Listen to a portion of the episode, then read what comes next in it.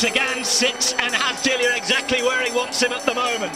He's right on his wheel, ready to pounce. Shakes the legs. He's confident. He's ready. So much energy ready to go. It's Dillier who looks, tries to watch him like a hawk. They're well into the last half a lap now. Dillier is there in the red and white of Agile on the other French team. The Swiss still are on his red bike. And it's the world champion on the gold bike. Approaching 250 metres to go. Last bend coming up. Sagan has him right where he wants him at the minute. But where is the moment that he launches his sprint?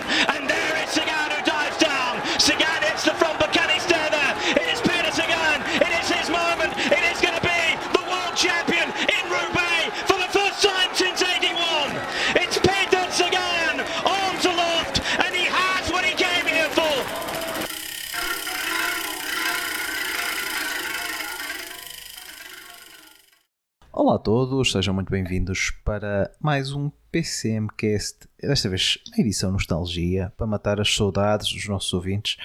Uh, estamos de volta aqui neste fim de temporada uh, e desta vez um episódio especial porque a corrida sobre a qual vamos falar hoje foi escolhida pelos nossos seguidores. Nós pusemos a, a votação Uh, cinco corrida, uh, quatro corridas uh, dentre corredores que se reformaram esta época e o vencedor foi Peter Sagan e a sua vitória no Paris-Roubaix de 2018. Não foi assim há tanto tempo, 2018 foi há coisa de 5 anos. Para me fazer companhia no programa de hoje, conto com a nossa Sofia Joanico, que logo quando soube que o Peter Sagan era um dos candidatos, Uh, se voluntariou, porque disse logo: se for o Sagan, uh, eu quero fazer. Sofia, não conheceste a tua vertente de, de fã do Peter Sagan? Olá, David, e olá a todos. Uh, é verdade, por acaso foi o Sagan um dos principais responsáveis por, por me trazer para o ciclismo. Porque, como a grande parte das pessoas, e aqui remeto para o podcast que tu fizeste com a Paula sobre o Rui Costa, eu comecei a pegar-me um bocadinho ao ciclismo por causa do Rui Costa e entretanto continuei muito por causa do Sagan, porque o meu irmão sempre me falava dele uh, e tenho boas memórias uh, a vê-lo correr. Portanto, acho que é um dos principais responsáveis e, portanto, tinha de me voluntariar imediatamente porque faria todo o sentido para mim. Para além disso, queria só deixar a mensagem que, se for possível para as pessoas que nos ouvem, façam pressão para o Nuno Martins Neves fazer um sobre o Pinot. Faz todo o sentido.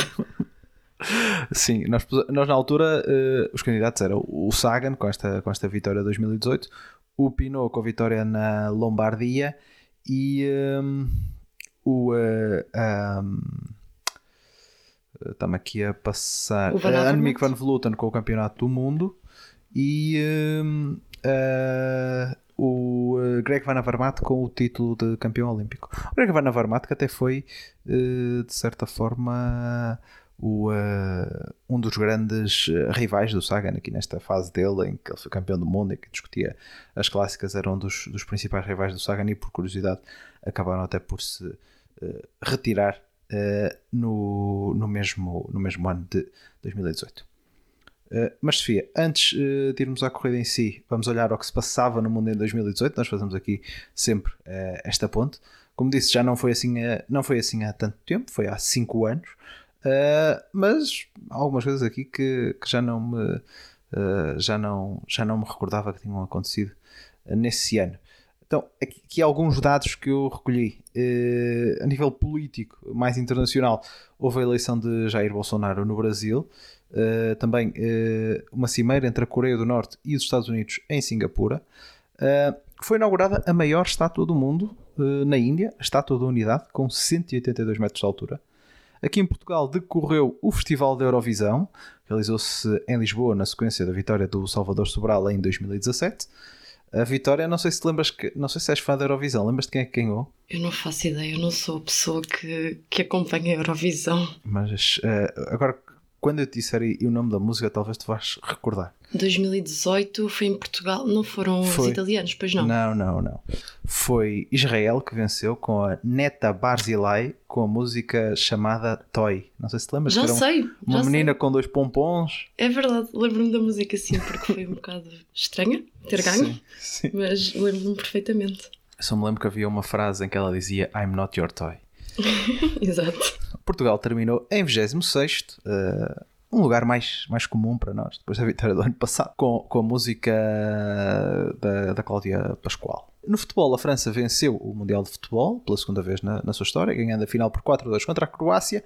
E recordando aqui também algumas das eh, pessoas que faleceram durante esse ano, o cientista Stephen Hawking, o, uh, a lenda da banda desenhada Stan Lee, uh, a cantora Aretha Franklin, o DJ Avicii e ainda o chefe Anthony Bourdain.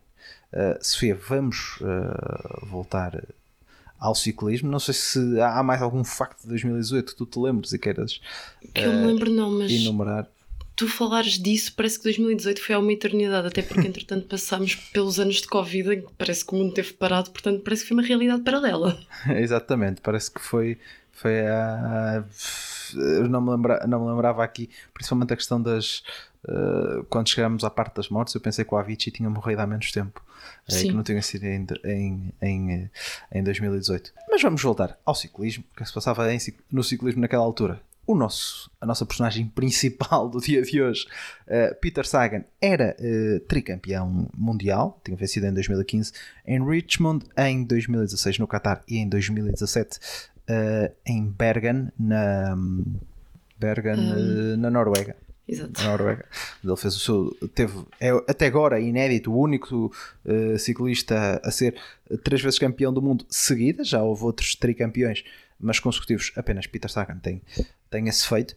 E neste ano de, de 2018 aparecia aqui, como sempre, como um dos uh, favoritos para a discussão das clássicas, se bem que quem estava em voga, e quase como sempre, era a Quick Step, porque Niki Terpstra vinha de vencer o Tour de Flandres e tinha vencido também a E3 Albeck, enquanto Sagan tinha vencido a Gent Wevelgem em outras clássicas. Tivemos a vitória do, do Nibali na Milan na Strada Bianchi venceu o Tish Benut e na uh, Omlopet Newsblad tinha vencido o Michael Valgren. E chegamos então aqui a este Paris-Roubaix como Sagan sendo um dos favoritos mas era aqui um ainda assim os olhos estavam todos postos Uh, na equipa da Quick Step que levava não só Nicky Terpstra como chefe de fila, que já tinha vencido 2014, tinha também o Philippe Gilbert, que ainda não tinha, que depois viria a vencer no ano 2019, mas já tinha nesta altura uh, conquistado aquele seu um, Tour de Flandres com aquele ataque uh, de longe. Tinha também Stibar, que era um corredor que já tinha feito dois segundos lugares na Paris-Roubaix, exatamente, era o segundo, tinha sido segundo lugar em 2017 e 2015. O vencedor em título era Greg Van Avermaet, que atravessava uma época assim um bocado de vacas magras. Ele só tinha uh, até o momento duas, duas vitórias neste, neste ano de, de 2000, uh, 2018. Não era propriamente o, o, seu melhor ano, apesar de estava sempre ali nos top 10 da, das corridas, tinha sido terceiro na 3 Arlbeck e quinto na, uh, no Tour de Flandres, como eu já disse, o Tour de Flandres tinha sido vencido pelo Terpstra à frente do Mads Pedersen. E em terceiro tinha ficado o Philip Gilbert, uh, ou seja, os olhos todos nesta potente equipa da Quick Step e o Sagan aparecia aqui meio como não era um outsider, porque ele era o triplo campeão do mundo, mas apesar destes três títulos, havia aqui uma certa. Não sei se desconfiança é a palavra certa, porque o Sagan sempre teve aquela aura do, do super segundo, não é?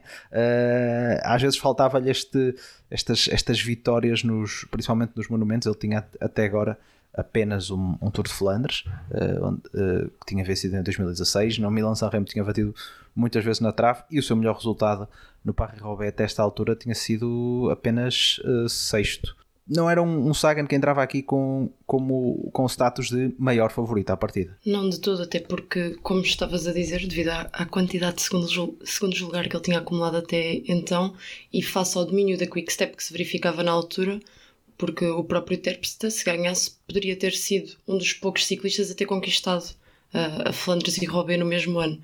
Portanto, os olhos estavam todos postos na Quick Step, que estava sobre um domínio absoluto. Gilberto já tinha, salvo erro, três monumentos, portanto poderia ganhar o quarto com essa vitória no Paris-Roubaix. Uh, e, e Sagan era um bocadinho, uh, como sempre foi, assim, um bocadinho não renegado pelos fãs, mas pelas pessoas dentro, dentro do pelotão, se calhar não o tinham como favorito por ser um bocadinho também mais controverso. a verdade é que chegou, viu e venceu, não é? Sim, já vamos falar uh, deste, deste desenrolar da, da corrida. Uh, neste ano, uma particularidade, existia uma etapa de pavé uh, no Tour, que depois, se não me engano, acabou, foi vencida pelo, pelo John Degenkolb no Tour. Aliás, essa etapa de pavé foi exatamente no mesmo dia da final do Mundial. Tenho memória de ver as duas coisas no, no mesmo dia. Fica essa curiosidade. Uh, também curioso é que o único, digamos, grande candidato à classificação geral que estava à partida do Paris-Roubaix foi Geraint Thomas, que acabou Exato, por vencer o tour, tour, apesar de que ele abandonou até bem cedo este, este Paris-Roubaix. Uh, estavam à partida também uh, dois portugueses, uh, Nelson Oliveira e Nuno Bico, ambos pela Movistar, e olhando esta distância de 5 anos, a tal história de 2018 foi há muito tempo, estreou-se nesse ano, 2018, no Paris-Roubaix, um rapaz chamado uh, Wout van Aert, que corria na equipa da Verandas Williams. Uh, a equipa ainda que era continental, ainda não. De, ele depois, só, só depois quando se transferou para a Jumbo, se não me engano, no ano seguinte, 2019, é que, é que chegou ao World Tour. Uh, infelizmente, essa corrida ficou marcada também uh, pelo falecimento de um colega de, de Wout van Aert, na altura na Verandas Williams, o uh, Michael Golartz, que de, teve um, um, uma paragem cardíaca e viria a falecer alguns dias depois no, já no hospital fruto, fruto desse acidente que aconteceu durante, durante a corrida. Uma curiosidade técnica também é que começavam a aparecer nestes anos os travões de disco no ciclismo de estrada agora é, digamos, algo usual, todas as equipas o fazem, mas naquele, naquele dia apenas duas equipas usaram travões de disco, fica essa curiosidade, a Delco e a EF. Uh, começando a olhar para aquilo que foi a corrida, Sofia, uh, foi uma fuga que uh, se demorou a formar. No, no primeiro momento foi a Quick Step, como nós falávamos, pelo seu favoritismo, a tomar conta das, eh, das ocorrências uh, e acabaria por eh, sair uma fuga uh, com nove elementos, com destaque para uh, Sylvain Dillier, Gel Valès, uh, Sven Erik Bistrom e um surpreendente uh, Marco Soler da, da Movistar que compunha esta, esta fuga de 5 que depois se viria a revelar muitos quilómetros depois, esta fuga de 5, não, esta fuga de 9, uh, que se viria a revelar muitos quilómetros depois, importantíssima para o desenrolar da corrida. Eu fiquei surpreendida, agora que estavas a falar do Marco Silveira, eu tinha mesmo aqui essa anotação, porque eu não, não me lembro, honestamente, provavelmente não havia corrida desde o início, na altura, mas eu não me lembrava do Marco Soler ter feito uma boa parte inicial sequer da corrida e ele era um estreante uh, à data, portanto fiquei mesmo surpresa. Um, sim, a verdade é que o início da corrida foi um bocadinho típico do Paris-Roubaix, porque, ou seja, há sempre ali uma tentativa de várias fugas, mas é difícil consolidar-se uma fuga que seja suficientemente forte, porque vão sempre oscilando entre dois, três corredores até aqui que estabeleceram até uma fuga bastante simpática, não tendo favoritos na fuga. Uh, nove corredores dava para, para tentar fazer alguma coisa, porque acaba por não ser tão desgastante como as fugas mais, mais pequenas. E a partir daí, uh, até muito mais à frente, quase até entrarmos na, no corpo da corrida, que é o que nos interessa mais, uh, não houve assim grandes incidências, excepto o que tu estavas. Não sei se referiste quando falaste do Nelson Oliveira, que ele abandonou Uh, logo também porque teve uma queda quando também abandonou o Michael Goldberg. Uh, por acaso não, não, tinha, não tinha tomado nota desse, desse abandono do, do Nelson. Quedas que foram também uma, uma constante. Tomei aqui nota que até entrarmos no setor da floresta de Arenberg, que é assim o mais decisivo, nomes como Stibar, Christophe Demar, Uh, Nas, uh, Oliver Nassan e Moscone tiveram problemas mecânicos e, uh, e ainda o Stefan Kung, na altura apenas um gregário de Greg Van Avermaet, não tinha o estatuto que tem atualmente, também abandonou. se bem que, saltando aqui para esta, para esta, fase onde a corrida se começa a desenhar, que foi esta passagem na, na floresta de, de Arenberg, isto já dentro dos 100 km finais, se bem que não foi um setor muito atacado, houve uma queda no, no setor uh, imediatamente anterior, o setor de Valliers, que reduziu muito o grupo principal, uh, chegando a esse setor de Arenberg. Uma constante, e acho que também porque íamos falar desta questão do Sagan, eu parece que quando estava a ver a repetição da corrida estava sempre a, a, procurar perceber onde olhar é que, para ele, olhar para ele e, e, e também uh, como ele era campeão do mundo era facilmente distinguível. Uh, quer ele quer o seu colega de equipa o Marcos Burgard que levava a camisola de campeão alemão uh, a Bora entrou bem na frente com Burgard e Daniel Oss a conduzirem o, o Peter Sagan e que até foi uma constante que eu notei ao longo da corrida, de uma excelente corrida da Bora, e era algo que muitas vezes uh, se comentava, que faltava um bocadinho de equipa ao Sagan, mas neste dia é algo que ele não se pode todo queixar. De todo, aliás, ele próprio agradece aos colegas, sobretudo ao, ao Marcos Burgard e ao Daniel Oss, por, eh, pelo trabalho que eles fizeram, porque eles estiveram constantemente bem posicionados nunca se expondo demasiado, mas estando sempre atentos a todas as movimentações. E isso acabou por proteger bastante o Sagan, e ele admite no final que também gerou ali um bocadinho de sorte, porque não teve nenhum incidentes e que a equipa esteve sempre com ele e o acompanhou nos momentos mais decisivos. E a entrada no Arenberg é, é uma delas, claro, porque obviamente não se iria ganhar a corrida uh, nesse setor, mas é um dos setores mais importantes em que acaba sempre por existir muitas quedas ou ataques que podem ter uh, impacto no resto da corrida, obviamente. Por falar em ataques, uh, neste setor vimos uh, uma dupla a atacar, mesmo na parte final. Mike Tunison, que na altura corria na, na equipa da, da Sunweb. Da Sunweb, exatamente, estava a tentar lembrar-me, a atual DSM, que já mudou de nome também para, para o ano 2023, e Philip Gilbert, da Quick Step. poucos quilómetros mais à frente juntou-se Nils Pollitt, na altura na Katusha, mas a vantagem nunca, deles nunca foi grande eh, e a vantagem do, do grupo do grupo da frente, a fuga inicial, levava ali neste momento uma casa, na casa de, de dois minutos. Um, algo que, que me surpreendeu também quando, quando vi, porque não sei se fruto do resultado final, que já sabemos, o Sagan venceu e o Idilia ficou em segundo.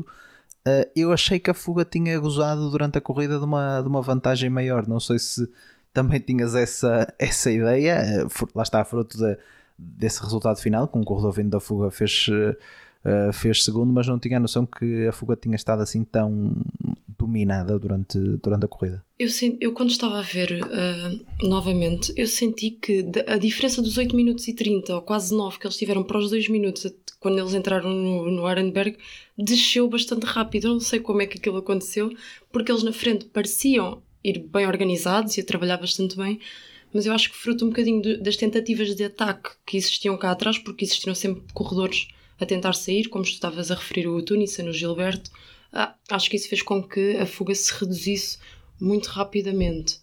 Uh, mas também não tinha eh, essa noção e, acho que para uma fuga triunfar no Paris-Roubaix aparentemente uh, não há minutos suficientes, não é? Assim, nem é não é não há não há uh, não, há, não há uma fórmula secreta e, e, não podemos esquecer que vínhamos de há dois anos uh, ter vencido o Matthew Wyman que também passou o, o, dia todo na fuga. E talvez esse, esse facto, porque já não vencia alguém vindo da fuga há, há muitos, há muitos anos, até o Wyman ter vencido Uh, acho que mudou um bocadinho a cara do, do Paris-Roubaix uh, ao longo, ao longo do, nos, principalmente nos últimos anos, porque temos visto mais gente a conseguir obter excelentes resultados uh, vindo uh, da fuga da fuga do dia, como foi o caso aqui nestes, neste, neste caso do Dillier, mas lembro-me no ano em que o em que ganhou o Colbrelli, que foi 2021, se não me engano, foi aquele ano em que eles fizeram o Paris-Roubaix em outubro. O Florian Vermes, que foi segundo, também, também vinha da fuga e é algo que temos, eh, acho que visto mais, uh, os corredores preocuparem-se mais, mais com fuga. Lembro-me também, uh, há uns anos, uh, o, o, uns corredores da, da Wanty, o Adrien Petit, também vindo, vindo da fuga a conseguir, a conseguir fazer top 10. Agora, os corredores, acho que esta, esta questão de, de, vir da, de vir da fuga anda toda a gente mais preocupada, digamos assim, e mais ciente que estar na fuga pode pode dar aqui outras, outras opções. Mas neste momento uh, em que o Gilbert ia aqui numa posição intermédia, uh, a Trek e a Sky assumiam uh, grande parte da despesa para, para anular esta iniciativa do Gilbert, que durou cerca de 20 km isolado, e na sequência, mal o Gilbert é, é alcançado, há um ataque de Stibar, e dá para perceber aqui esta, esta constante. É, é algo que digamos que estamos habituados a ver quase sempre acontecer Agora menos, porque a Quickstep já não tem todo este poderio, uh, mas que acontecia muito, uh, que era uh, estes ataques à vez da, da Quickstep com os seus, com os seus líderes para ir forçando as outras equipas a perseguir. Sim, sem dúvida. Ou seja, eu, eu, pensei assim, como é que isto é possível e isto continua a, acontecer? E era um poder extremo que eles estavam a exercer, porque ora saía um, ora o outro, os três eram quase candidatos e que os três, obviamente, estão a incluir o Terpstra, que, que já tinha tentado também sair, mas assim que o Gilberto é alcançado, o Stibert sai e tenta tra uh, trazer, e aliás, e consegue tirar alguma vantagem uh, e acaba por alcançar o Soler, que mais à frente já tinha perdido o contacto. Portanto, de um lado tínhamos o Gilberto, do outro tínhamos o Stibar, do outro lado o Terpstra. Uh, não foi fácil, uh, mas eu, acho que foi feito um excelente trabalho pela Quickstep e eu acho que eles não poderiam ter feito melhor, a verdade. É essa, porque eles tentaram tudo o que podiam para fazer. Senti só um bocadinho de desorganização mais à frente, que se calhar já vamos falar sobre isso também, que foi quando o, o Sagan acelerou e aí eu acho que nenhum deles estava à espera que isso acontecesse. Sim, porque mais uma vez, uh, o Stibar uh, uh, passou, passou a cerca de 20 e poucos quilómetros na frente. nesta altura, o, grupo principal ainda ia muito bem composto. Foi algo que eu, que eu também notei até o momento desse ataque decisivo do Sagan, que a coisa ia muito bem composta. O Stibar foi alcançado a 58 km do fim e pouco, poucos quilómetros à frente Greg Van Avermaet uh, tenta atacar, com o Van Aert a fechar esse espaço, uh, mas mais uma vez Marcos Burgart faz o excelente trabalho para, para Sagan, que o Sagan eu acho que ele passou a corrida quase toda ali entre o, o, nos 10 primeiros em quase todo o momento, mas sem nunca ter que, que, que, se esforçar porque o Burgart esteve ali em todos os momentos, como já falamos.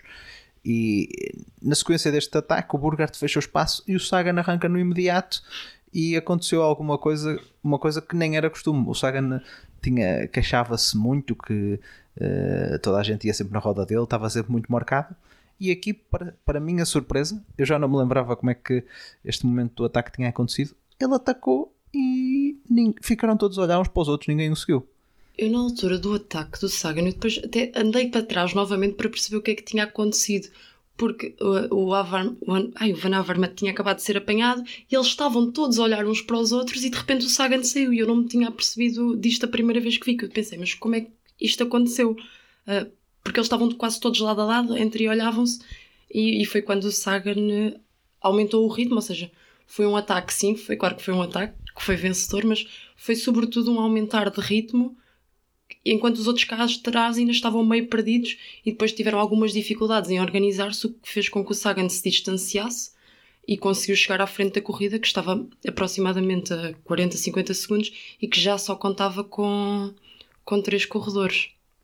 Uh, era, não, acho que quatro. Acho que o Soler ah, ainda ia sim, na frente. O Soler depois ainda voltou, pois foi, tens razão. Ou, ou ele, eu, eu não sei se ele descolou antes, quando estava com Uh, quando o Stibar atacou, acho que foi, exato, tens razão. Já ia só na frente o Dillier, o Gel Valese e o Sven e Eric Bistrom da, da, da Huawei.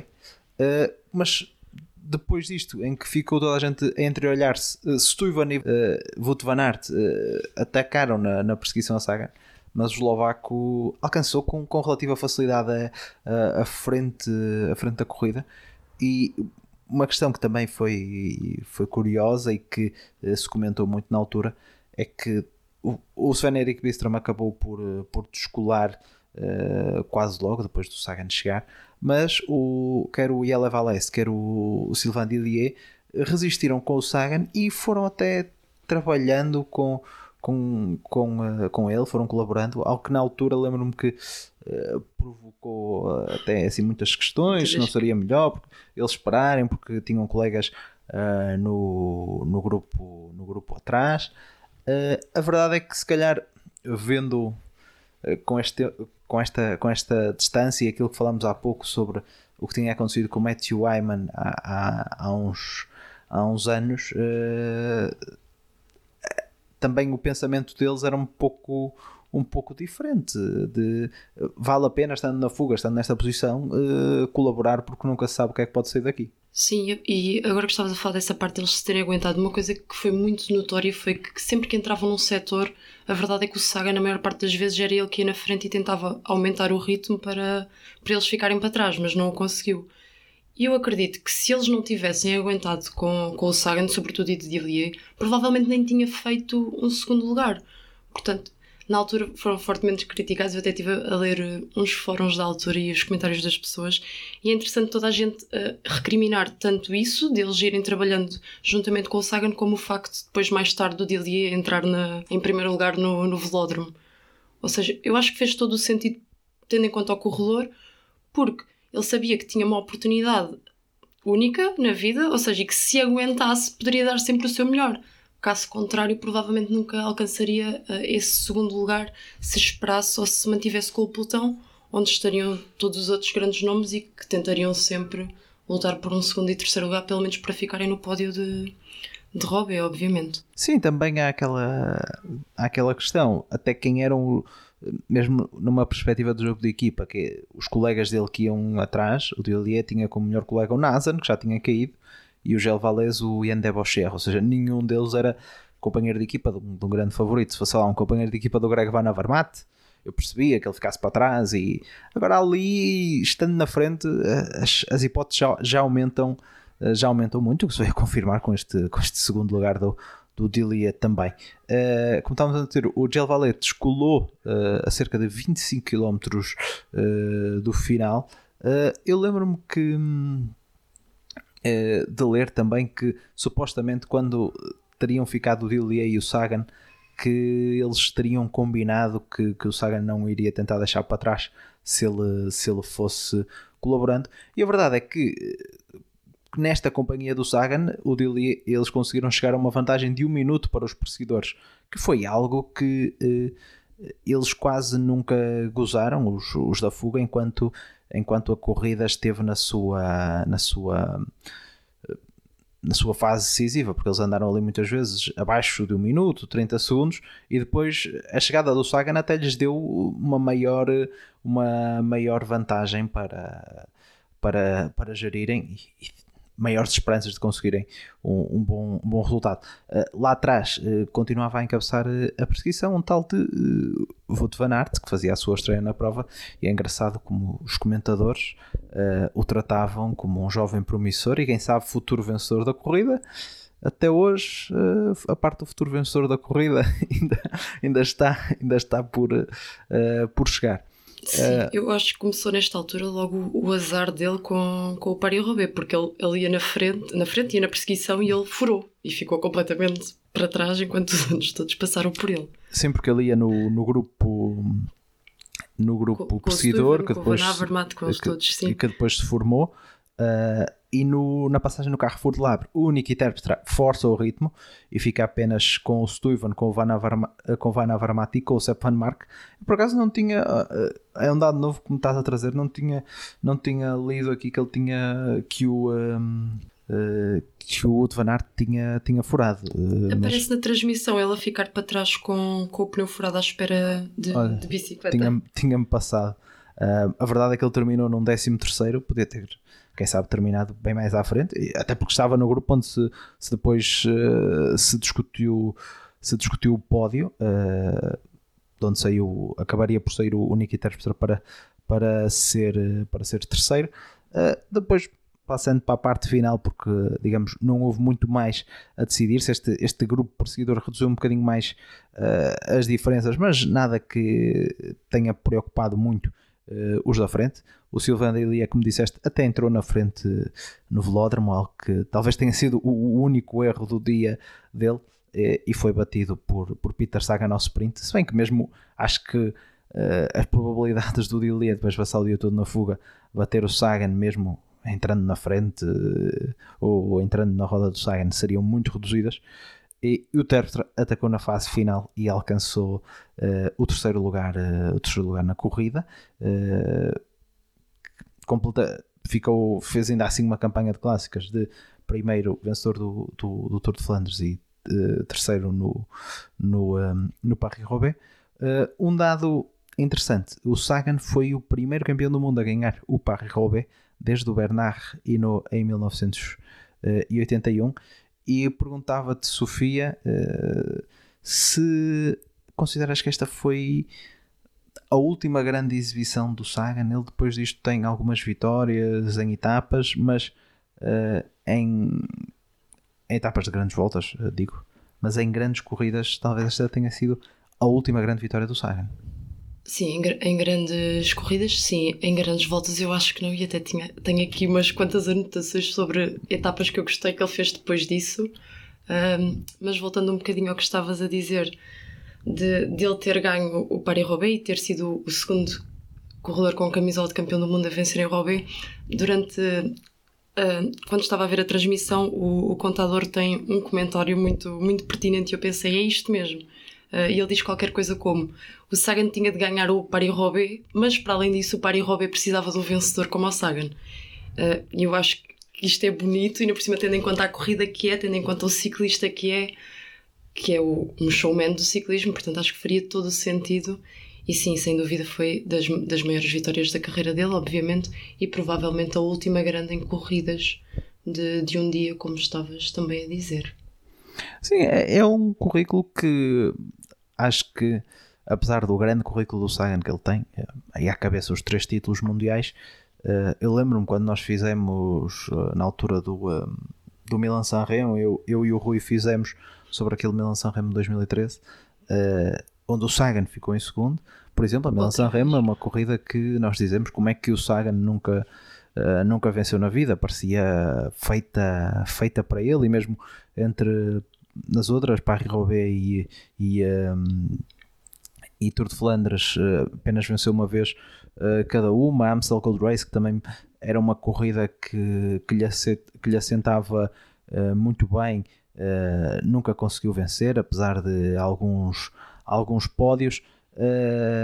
achas que também esta, esta questão dele também uh, ter-se focado mais em etapas do Tour, as sete camisolas uh, verdes, Uh, ele ac acabou-lhe por tirar aqui um bocadinho mais desta, digamos, uh, desta um, apetência para as clássicas. Achas que se o Sagan tivesse nascido uh, belga seria, seria diferente? Acho que inevitavelmente seria, mas se calhar teria uma maior familiaridade com, os, com as clássicas e teria aqui um, palmarés bem diferente.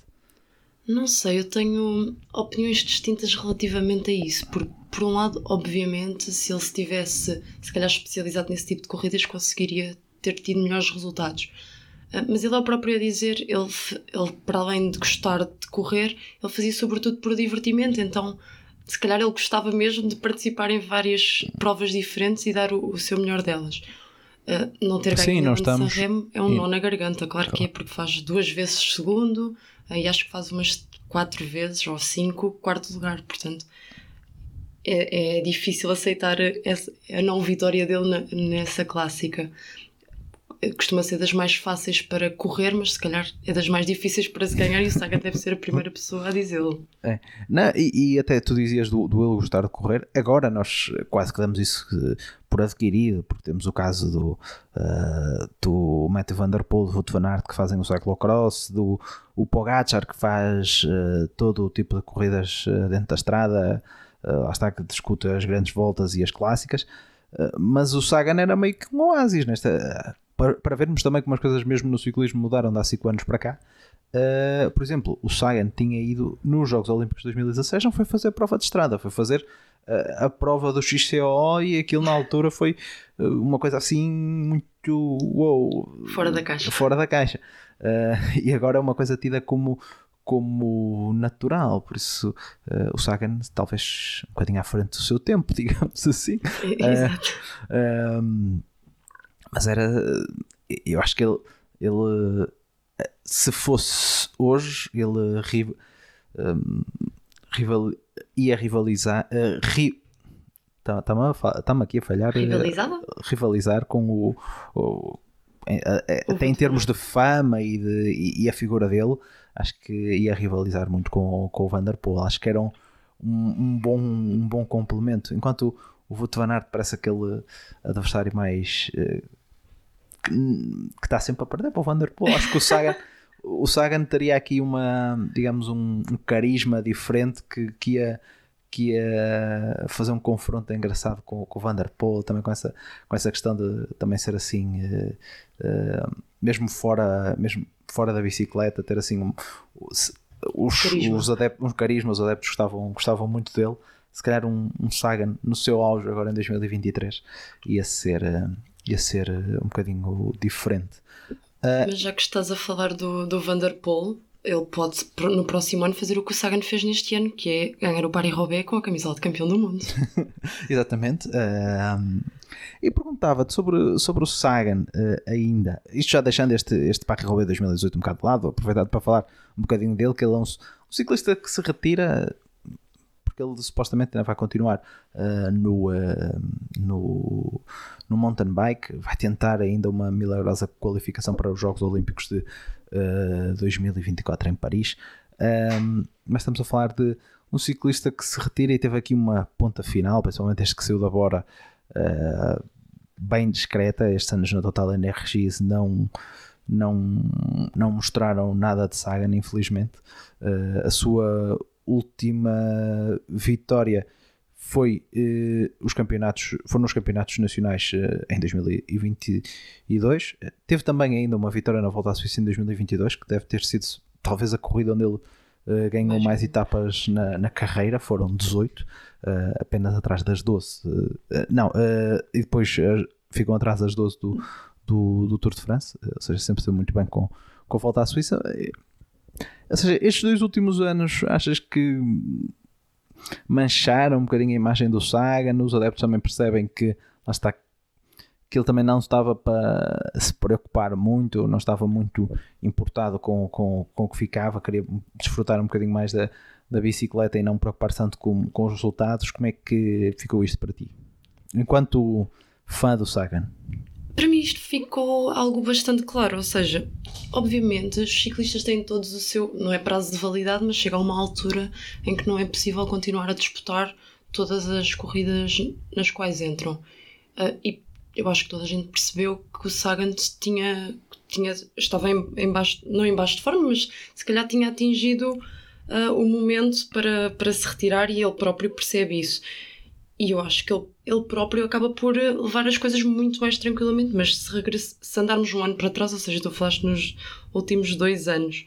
Uh, mas se falarmos Sim, 22 em... e 23 foi quando ele correu pela Total Energy. Sim, exato. Se calhar foi um erro ali para a Total Energy. Não, provavelmente não. Porque continuou a fazer aquilo que gostava. Ele disse que enquanto se sentisse bem a fazer ciclismo de estrada, o faria. Quando não se sentisse, acabaria por sair, porque ele próprio não começou no ciclismo de estrada e acabou por ficar por ter obtido bons resultados e por, uh, por ser ótimo naquilo que, faria, naquilo que fazia. Acho que não, não fico chateada, acho que não mancha a carreira de um ciclista como ele, porque é o que ele é e ele, ele sempre demonstrou isso da melhor forma.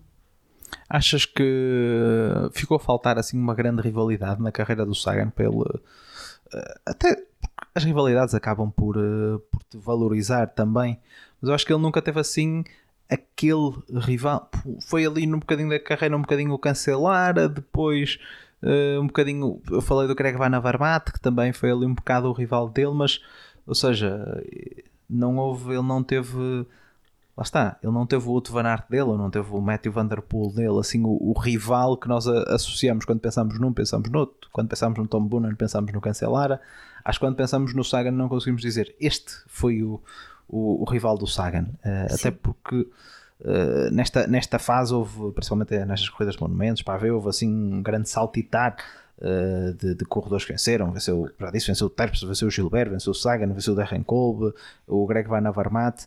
Uh, não houve assim durante 5 anos o Sagan a discutir sempre as clássicas com mais outro.